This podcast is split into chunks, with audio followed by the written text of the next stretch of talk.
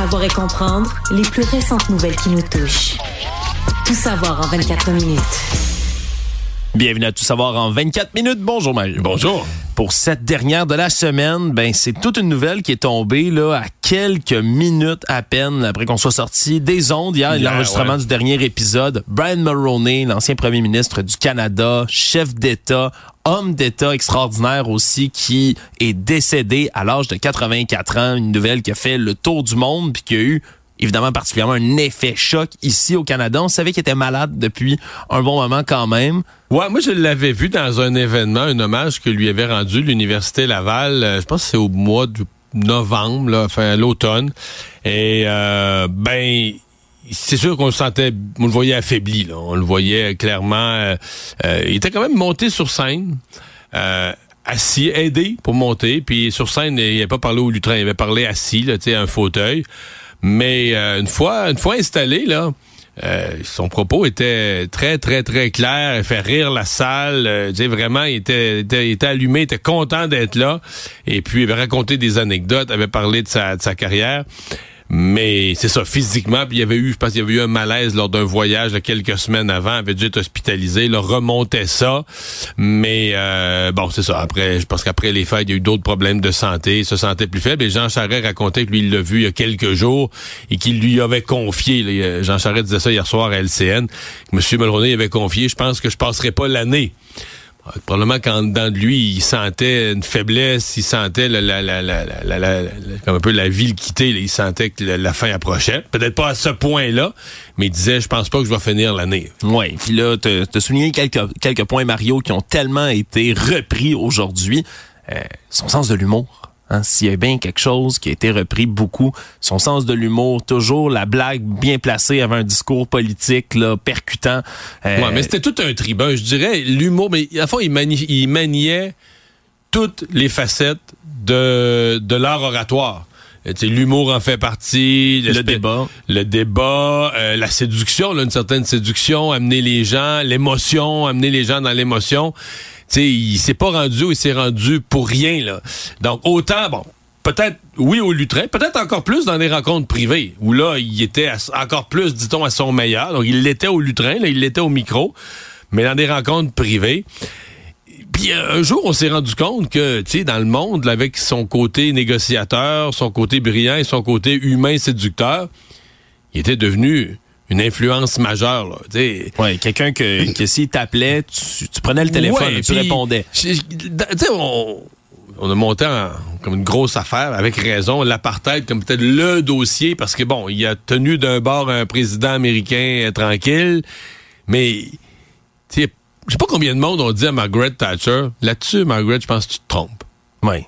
Faudrait que tu changes d'idée. Je pense que là-dessus, tu regardes mal ça. Là, tu, tu vois pas ça du bon angle. Je pense que tu fais erreur sur ça. Une femme qui était connue pour être inflexible quand même? Inflexible, la femme de la dame de fer. Euh, Je suis convaincu qu'il a trouvé les mots, qu'il a dit ça de, de, de belle façon, puis qu'il a amené ça, puis qu'il- Mais quand même, il a quand même fait comprendre, puis euh, euh, pas juste du dire, puis qu'après ça, elle raccroche, puis qu'elle dit Hey, Tu parles-moi d'un fantasme, d'un baveux, là. Elle change d'idée. Oui. Ah, Il fait changer le cours du monde, l'apartheid tombe. Tu sais, il y a vraiment, tu dis, un, un- un Québécois de Bécomo, devenu premier ministre du Canada, a fait des interventions auprès des gens les plus puissants du monde et a fait changer le cours de l'histoire, point à la ligne. Ouais, c'est pas des petits accomplissements vraiment c'est qui ont c'est été ça, euh, c'est majeur. qui ont marqué la carrière de Brian Mulroney, puis ça a été repris dans les journaux du monde entier. Aujourd'hui, Mario, Oui, justement, vraiment. au Royaume-Uni, The Guardian, qui reprenait la, la- toutes sortes de faits d'armes de la vie de M. Mulroney. Il y avait The Telegraph aussi qui décrivait justement en détail comment il s'était opposé à Margaret Thatcher au sujet de l'apartheid à cette époque-là. Le New York Times aux États-Unis puis le Washington Post qui se sont taris d'éloges, vraiment là, au niveau de M.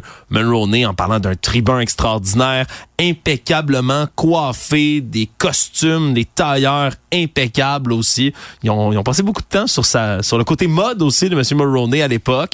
Euh, non, vraiment des hommages qui ont fusé de partout. Puis si on revient ici, bien évidemment, ça a été annoncé très rapidement par le premier ministre Justin Trudeau plutôt aujourd'hui, des funérailles d'État qui vont euh, être données à monsieur. C'est dans l'ordre des choses. Ce qui tombe un peu mal, c'est que la, la chambre siégeait ce matin, mais c'est le vendredi. Puis la chambre, souvent le vendredi, ils font des travaux. Là. Les, les, chefs sont généralement plus là. M. Trudeau était à l'extérieur d'Ottawa. M. Poliev était à l'extérieur d'Ottawa, c'est ce que je comprends. Donc là, tu pouvais pas trop faire les hommages.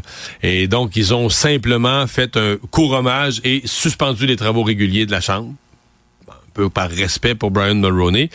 Et donc, la Chambre ne siège pas. Ce sont les deux semaines de relâche parlementaire, parce que c'est les semaines de relâche scolaire, puis les parlements ne siègent pas pour donner congé aux élus. Donc, ce sont les deux semaines de relâche parlementaire à Ottawa, ce qui fait qu'ils ne vont se revoir que le 18 mars. Date à laquelle, là, il y aura, bon, tous les chefs de parti, tout le monde et les grands hommages à M. Mulroney.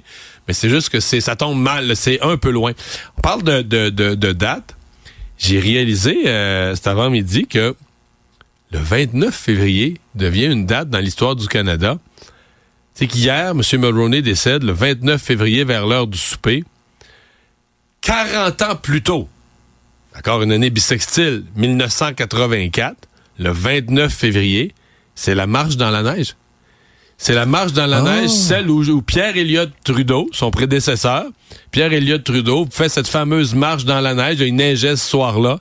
Et en revenant, décide et annonce je quitte mes fonctions de premier ministre du Canada et de chef du Parti libéral. Et donc, le 29 février 1984, Pierre Elliott Trudeau fait ça. Et 40 ans plus tard, c'est quand même c'est frappant parce que tu sais, un 29 février, il y a juste une ça une fois toutes les quatre ans. 40 ans plus tard, euh, presque à la même heure ou à peu près à début de soirée, on annonce le décès de celui qui lui a succédé. Ben, il y en a eu un entre les deux, un intérim, mais de celui qui, disons, le premier ministre élu qui lui a succédé, Brian Mulroney. Oui, un parallélisme qui est assez frappant. 29, Merci. 29 février. Et là, dans tous les témoignages, il y a notre collègue ici, chroniqueur à Cube Radio, qui est également l'ajoute à TVA, là, Luc Lavoie, qui l'a bien connu. C'est un directeur de cabinet là, adjoint auprès de M. Mulroney, devenu un ami proche aussi là, au fil des années, là, très bien connu. Il a raconté à notre collègue Yasmine Abdel-Fadel ici à Cube, plutôt aujourd'hui, euh, des anecdotes vraiment savoureuse, rigolote, euh, intéressante sur la vie de M. Mulroney. Mais il a aussi ramené, euh, questionné par Yasmine, un pan de la personnalité de cet homme d'État qu'on connaît peut-être un peu moins dans le grand public, ses talents de chanteur, Mario. on l'avait vu chanter en public avec Ronald Reagan. Il avait chanté avec euh, Ronald Reagan au château Frontenac, dans le sommet des Irlandais, dont les images ont été rejouées et rejouées. Puis il a même enregistré, là, à un moment donné, mais pas pour le public, mais pour ses amis, un album, je pense. Exactement. Et là, il, a pris son téléphone, le voix ici en studio, puis en collant, là, comme ça, le téléphone dans le micro, nous a fait entendre des extraits, puis vraiment, là, de la musique, on pourrait qualifier ça de crooner, sais, des airs romantiques. Je vais te faire écouter ça, Mario, ça vaut la peine. qu'est-ce que j'ai à tant d'aimer que ça m'en donne envie de crier sur tous les toits. Elle était moi, j'aurais l'air fin si je faisais ça. C'est pas normal, me direz-vous en français, en anglais. Accompagné au piano. oui, exactement. C'est une, vraiment une belle voix. C'est surprenant à entendre. Donc, ça a été, euh, ça faisait partie des anecdotes que, que Luc Lavoie nous a relatées plus tôt aujourd'hui en disant que c'est une confidence que M. Mulroney lui avait fait. Si c'était pas lancé en politique, il aurait aimé être chanteur dans un nightclub. Donc, euh, voilà, c'est une autre belle note sur, On aurait euh, perdu quelque chose en politique. On aurait perdu quelque chose en politique. C'est une, une belle manière de le dire, Mario. Tout savoir en 24 minutes. Dans les autres affaires courantes, on a eu droit à du mouvement sur la scène judiciaire, particulièrement dans ce qui entoure le conflit armé entre les gangs criminalisés des Hells Angels et du Blood Family Mafia. Et là, grand coup qui a été porté non pas par la police du Québec, mais par la police du Portugal, qui ont retrouvé le bras droit de Dave Pick Turmel, le caïd en charge de ce groupe criminalisé-là. C'est son bras droit, donc Rubens Denis, qui a été arrêté dans un hôtel où il se cachait à Lisbonne. Parce que ça fait déjà un petit moment qu'on a émis un mandat d'arrêt du côté des autorités au Portugal pour essayer de retrouver les deux hommes qui se cachaient quelque part. Donc on sait toujours pas où est Dave Pick Turmel, mais il y a quand même là, un drapeau rouge qui est levé sur les sites d'Interpol. un petit peu nerveux, là. Oui, parce que si tu arrêtes son bras droit, une personne de confiance, Ça veut dire que lui doit pas être excessivement loin. Ben ouais, puis lui doit se dire est-ce qu'ils ont communiqué ensemble par téléphone au cours des derniers jours? Là? Lui à un moment donné, tu sais plus là, qu'est-ce que la police a, qu'est-ce qu'ils ont qu'est-ce qu'ils ont fait comme euh, recherche de renseignement. J'ai l'impression qu'il doit être euh, comme nerveux. Ouais, puis surtout qu'il y a un mandat là, on appelle ça une mention rouge, notice rouge sur le site d'Interpol. Interpol qui est la police justement là, qui s'occupe là interétatique là, des affaires criminelles dans l'Europe au grand complet. Et là, ben, en, l'ayant arrêté, le problème, par contre, c'est que là, il va falloir l'extrader. Hein, des, des, procédures d'extradition qui ont été enclenchées presque immédiatement, donc pour ramener ici là, Rubens Denis. Le problème, c'est qu'on ne sait pas combien de temps ça peut prendre, Mario. ça pourrait être long. que ses avocats, lui, vont s'y opposer. Oui, et là, ben, c'est des procédures, c'est une semaine, c'est un mois, un an, plus que ça. Ça va être à voir combien de temps ça va prendre pour qu'on puisse se rapatrier. Sauf que dans l'intervalle, il est, incarcéré là-bas. Exactement. Et là, ça, c'est la bonne nouvelle, quelque part, c'est qu'il est mis hors d'état de nuire pour l'instant. On dit que c'est un gros coup quand même là, qui a été frappé de ce côté-là. Ça vient encore une fois, enlever des plumes aux gangs du Blood Family Mafia. Parce que les policiers, euh, dans la conférence de presse où ils ont fait le bilan hier sur l'ensemble de l'opération, ils ont vraiment rien, mais rien voulu dire sur tout ce qui est international. dire, regarde, ça c'est super secret je comprends que c'est une conférence de presse de la SQ. Je crois comprendre que dès que tu vas à l'international, c'est la GRC, là, qui est un peu le lien avec Interpol. C'est entre pays. Et donc, on n'a rien voulu dire là-dessus. Ben que, on a une arrestation le lendemain. Ça veut dire, ils n'ont rien voulu dire. C'est pas parce qu'il se fait rien. Là. Il y a des mandats côté Interpol. Il y a des choses qui sont en cours. Oui, c'est certain que sur ce dossier-là, Mario du Blood Family Mafia, on peut pas, euh, on peut pas dire que la police s'est croisé les bras là-dessus. Il y a beaucoup de résultats. Il y a eu de l'action depuis une semaine. Tout savoir en 24 minutes avec toute l'actualité qui est frénétique. On a presque oublié qu'hier, c'était le jugement sur la loi 21 qui est tombé, qui a donné raison, je le rappelle, au Québec sur toute la ligne, même rétabli donc euh, les mesures aux commissions scolaires anglophones. Et là, on a eu toutes sortes de réactions politiques qui ont été, qui ont donné le ton depuis hier. Et François Legault, le premier ministre, est revenu encore une fois, a été questionné à nouveau parce qu'il n'avait pas vraiment pris les questions des journalistes hier. C'était contenté de faire un, court point de presse, avait expliqué que c'est une grande victoire pour le Québec, mais revenu en parlant cette fois-ci de manque de respect du gouvernement Trudeau de vouloir continuer à poursuivre sa contestation de la loi sur la laïcité de l'État, donc la loi 21. Est-ce que c'est un manque de respect? Est-ce que là, on ben, est dans la... Je, Moi, je, suis, je suis d'accord avec... Moi, j'avoue qu'hier, j'ai été choqué. C'est un manque de respect.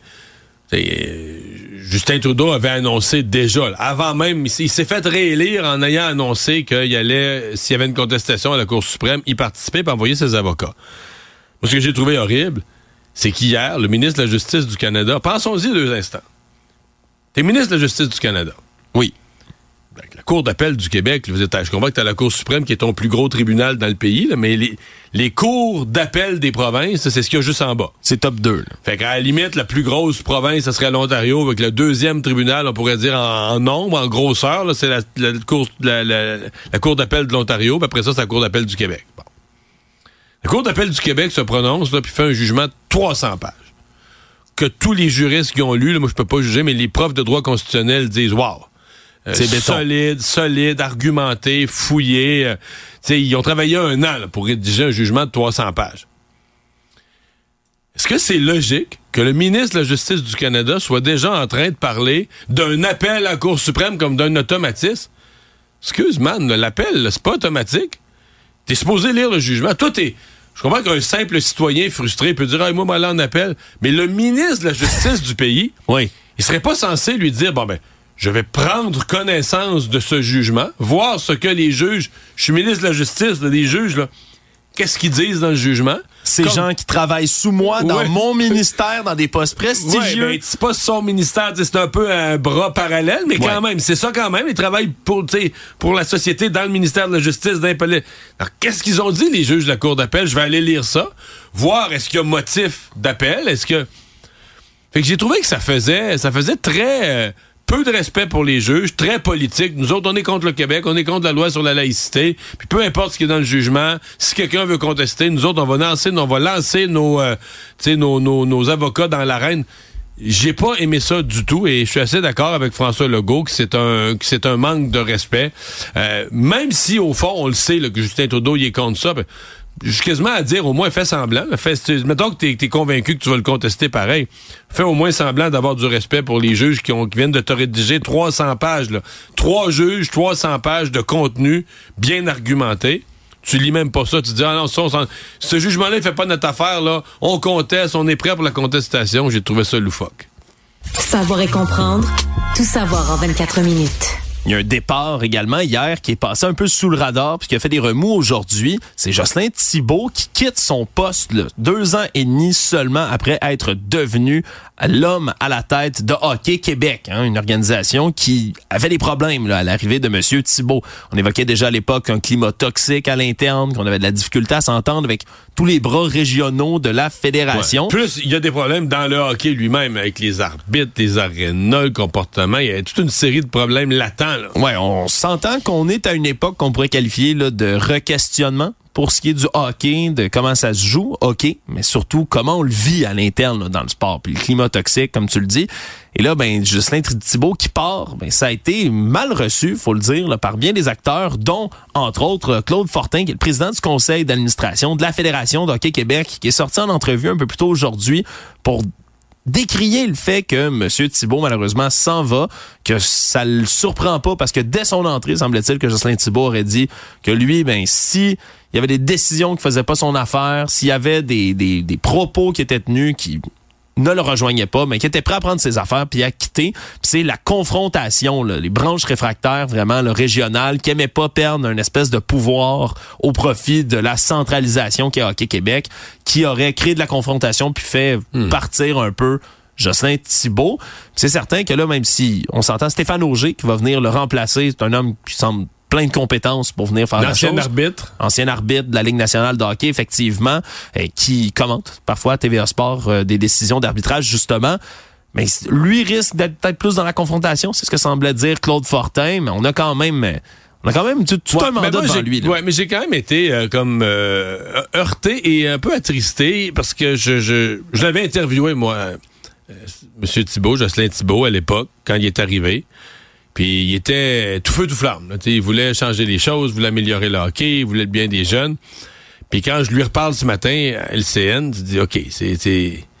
Tu, comme tu vois un gars qui a pogné un nœud, là, qui a pogné un mur. Là. Ouais. Et il y a quelque chose de malheureux. Tu dis, bon, il voulait vraiment améliorer le hockey. Bon, puis il parle de d'espèces de petites chasses gardées de certaines régions là, qui sont gérées comme des royaumes euh, par des gens qui veulent rien entendre.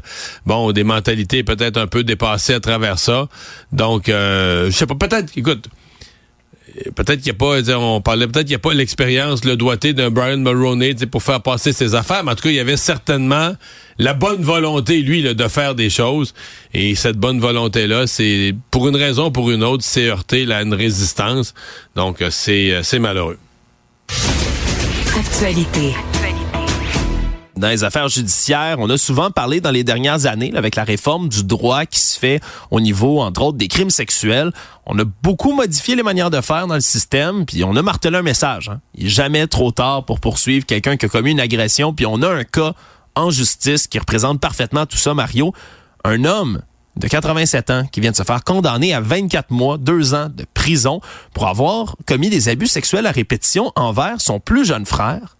Mais il y a 65 ans de ça, Mario. 65 donc, il avait 20 ans. 22 ans. Exactement. On dit que lui était en début vingtaine, puis il y avait son frère, là, donc, qui était le beaucoup plus jeune que lui. Ça a commencé quand il avait 9 ans, en 1958. Et là, euh, devait dormir dans le lit, dans le même lit que son petit frère, prenait soin de lui parce que leur mère était très malade, semble-t-il. Et là, commettait des attouchements, on parle de deux à trois fois semaine pendant une période de 16 à 24 mois. C'est au-dessus de 300 attouchements qui auraient été commis par son frère, donc, euh, durant cette période-là, qui ont été calculés par la couronne.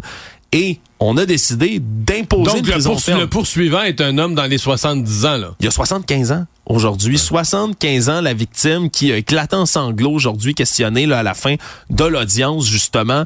Et lui qui, qui expliquait que ça a divisé sa famille parce que des années, des années, des années plus tard, en 2019, il a finalement pris son courage à deux mains, puis après des décennies de silence, a décidé de dénoncer son frère, a écrit une lettre à ses proches et on a, au terme de cinq longues années de procès, finalement rendu justice. Puis le juge l'a bien expliqué. Hein. Lui, c'est vraiment de la prison ferme, deux ans, qui a imposé un homme de 87 ans, je le rappelle quand même, d'un âge vénérable, mais qui prend le chemin du pénitencier quand même au travers de tout ça.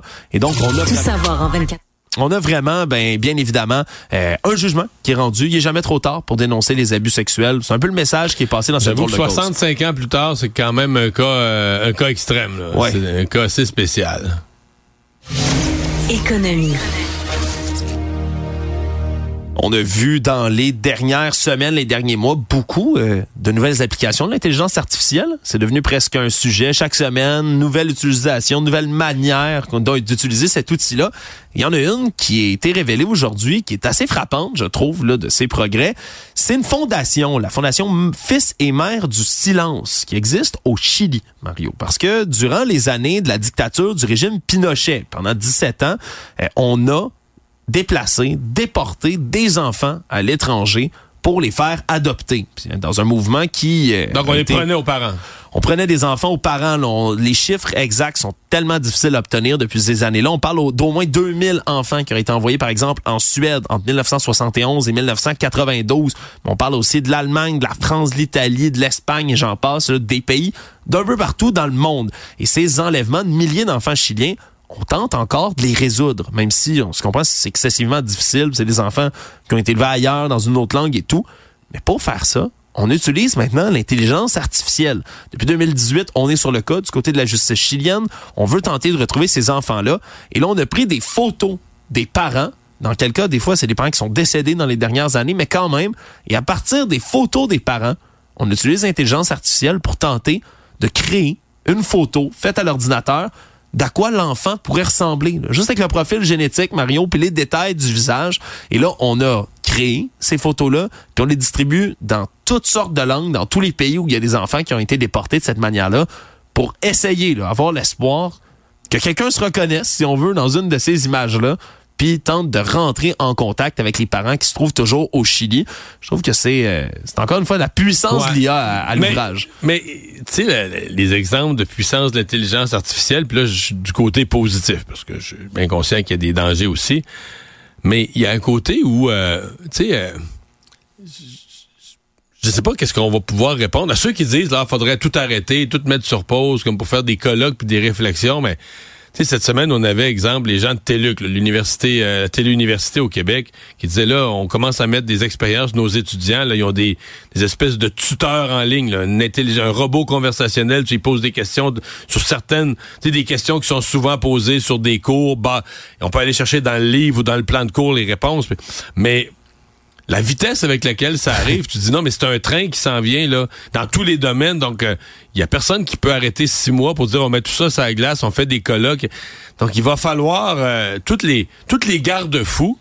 Va falloir les installer. C'est le principe de construire l'avion en, vol. Il va falloir installer les garde-fous, mais il n'y a pas une telle chose qu'on arrête tout ça pendant six mois, un an, parce que là, on n'a pas de garde-fous, il faudra en mettre il va falloir les installer au fur et à mesure parce que, je sais pas, moi, je, lis tous les jours là, une nouvelle sphère, une nouvelle possibilité.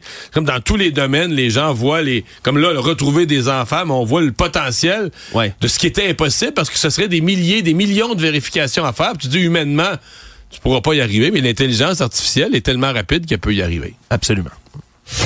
Le monde quel courage, Mario, quel courage pour des milliers et des milliers de Russes qui se sont déplacés aujourd'hui pour assister aux obsèques d'Alexei Navalny, hein, cet opposant au régime de Vladimir Poutine qui a été...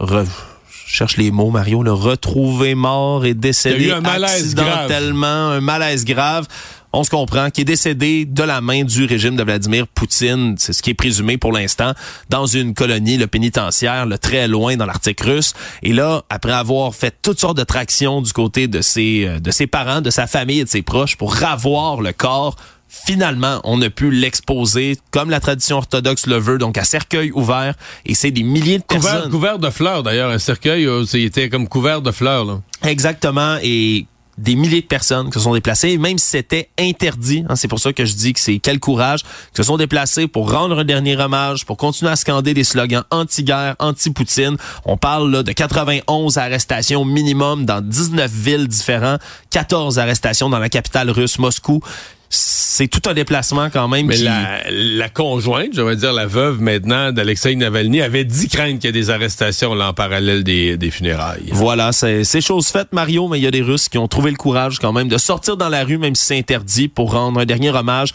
à Alexei Navalny. Résumer l'actualité en 24 minutes, c'est mission accomplie.